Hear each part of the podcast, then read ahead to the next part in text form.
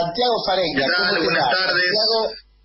Santiago, Santiago es el presidente de la Peña de San Luis. Y Santiago, estábamos comentando que desde la agrupación Azul y Oro venimos bregando para que se haga un monumento al hincha de Boca, que es quizás el activo más importante que tiene Boca, un monumento en serio, no un monumento de cartón piedra escondido dentro de la sede, sino el monumento que el hincha de Boca se merece, porque eso es la esencia y el espíritu de Boca. ¿Qué decís, Santiago? ¿Qué tal, Gustavo? ¿Qué tal? Este, saludos a todos. Disculpen que no me pude conectar antes, pero estaba con problemas en, la conexión y en el enlace de, de, Zoom. Eh, sí, Gustavo, me parece perfecto lo que, vos decís, estoy totalmente de acuerdo.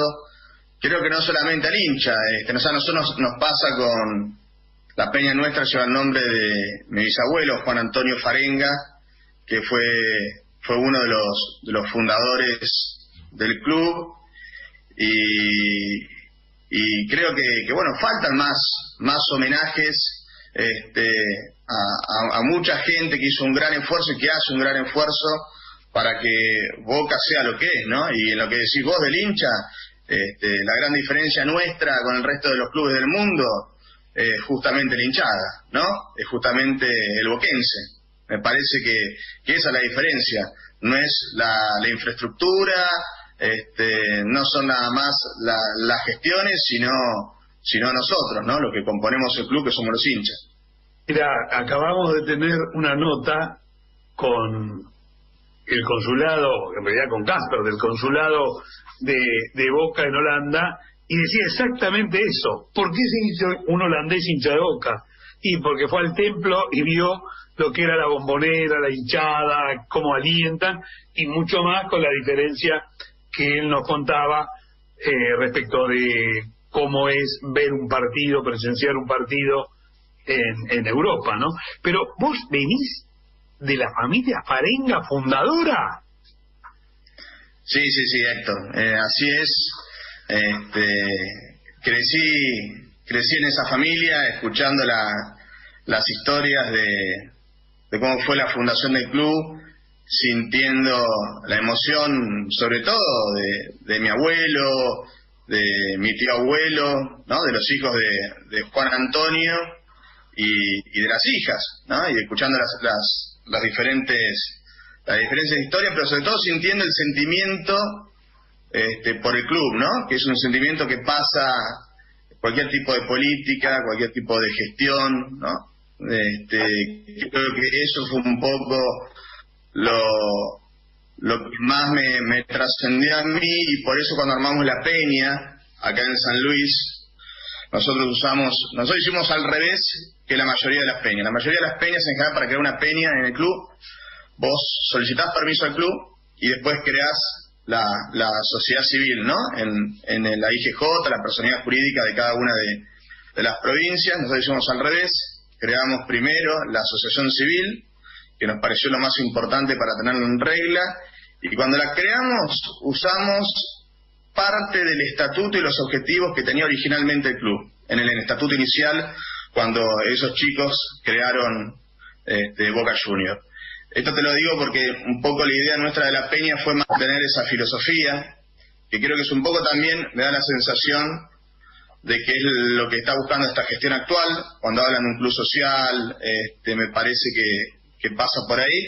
Nosotros hicimos exactamente lo mismo, era nuestra idea original. Sí, Gustavo, disculpa.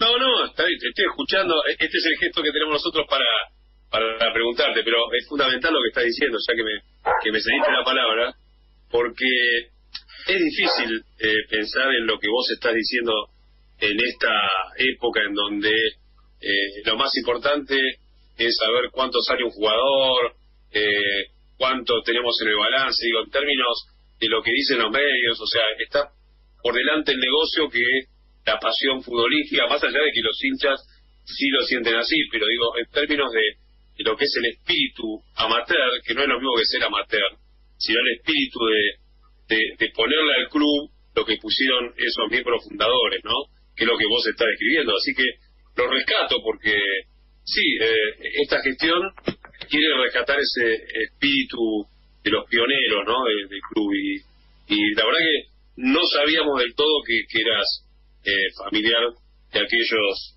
este, fundadores. Y, es muy bueno lo que está diciendo.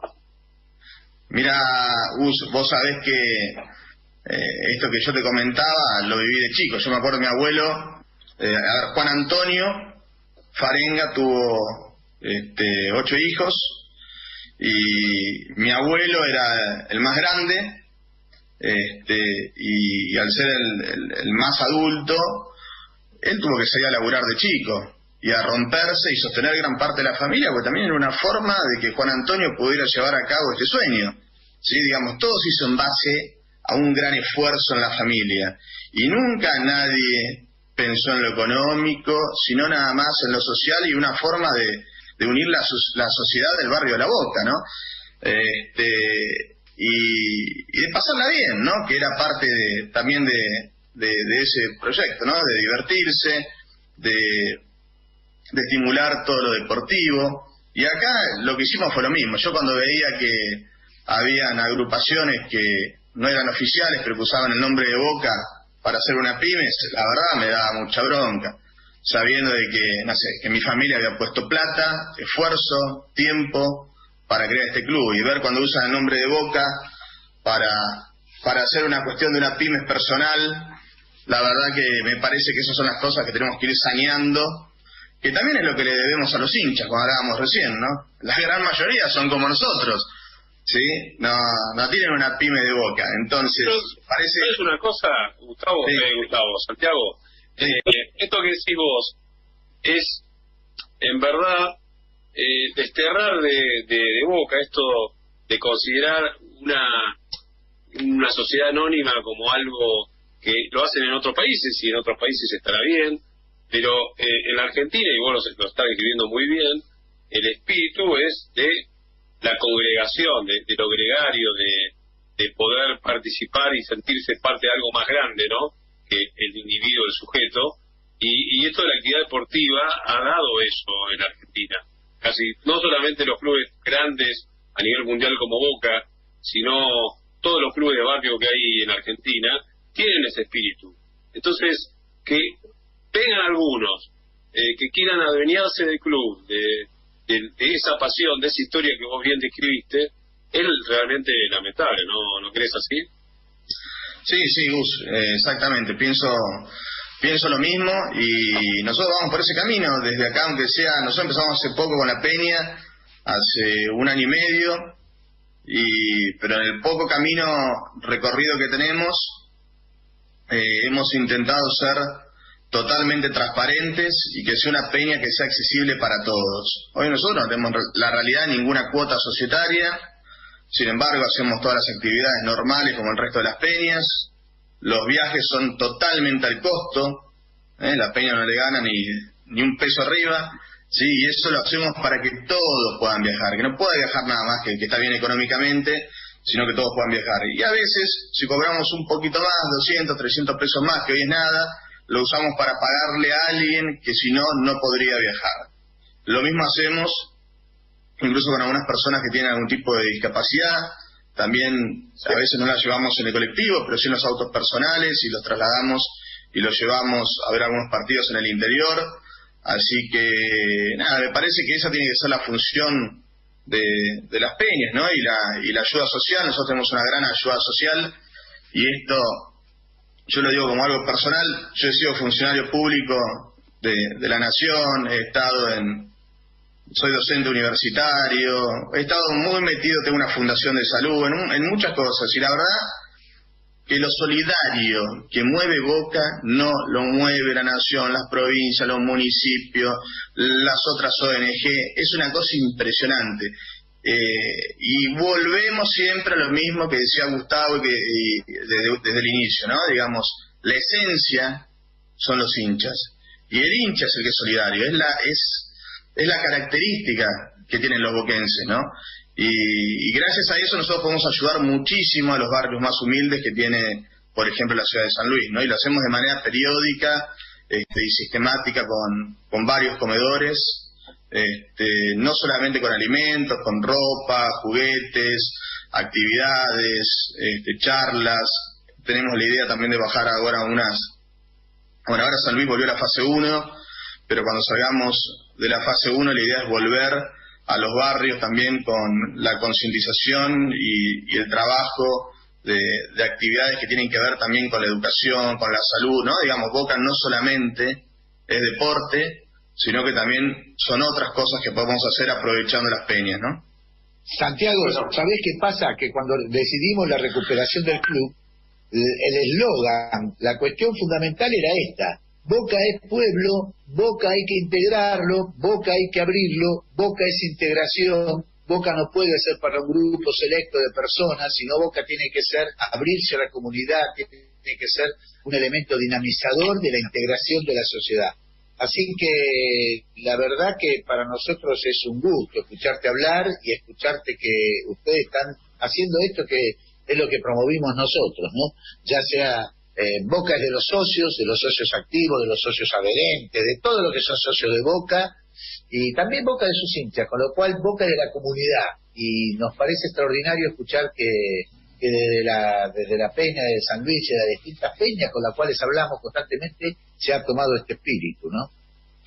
Pero ahora, eh, además de todo eso que coincido, por supuesto, contanos, ídolos de Boca, anécdotas en la bombonera, algo que cerremos que tenga que ver con, bueno, con eso de, del sentimiento. Mira, no sé si un ídolo específico, ¿no? Este, y, para no personalizarlo tanto en, en capaz que una anécdota mía, ¿no? Pero sí recalcar esto que y que contamos hace un rato cuando hablábamos de, de, los viajes a la bombonera, esto de volver a... Perdón que te interrumpa, perdón que te interrumpa, pero nosotros como estamos en Zoom, vemos que eh, eh, Santiago Farenga tiene una campera y acá dice Peña Riquelme. Así que, ¿no? Esta es, sí, Peña Boquense Juan Antonio Farenga, el ah, escudito.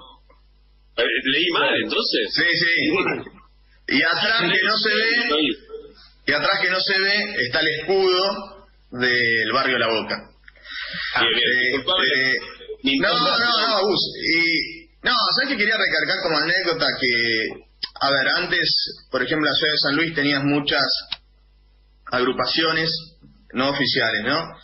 Y la verdad que no podía ir la familia a ver a Boca.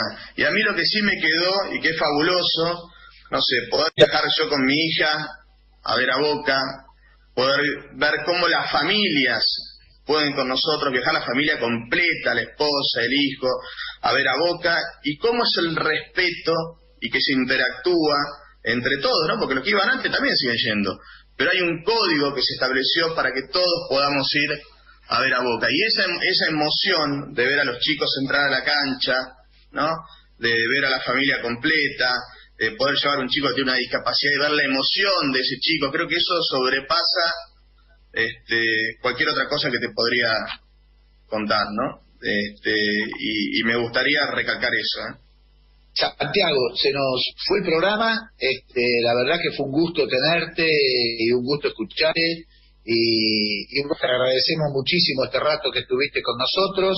Tenemos que irnos y de eso, un abrazo grande y esperamos encontrarte cuando pase todo esto en el templo día este, para abrazarnos personalmente.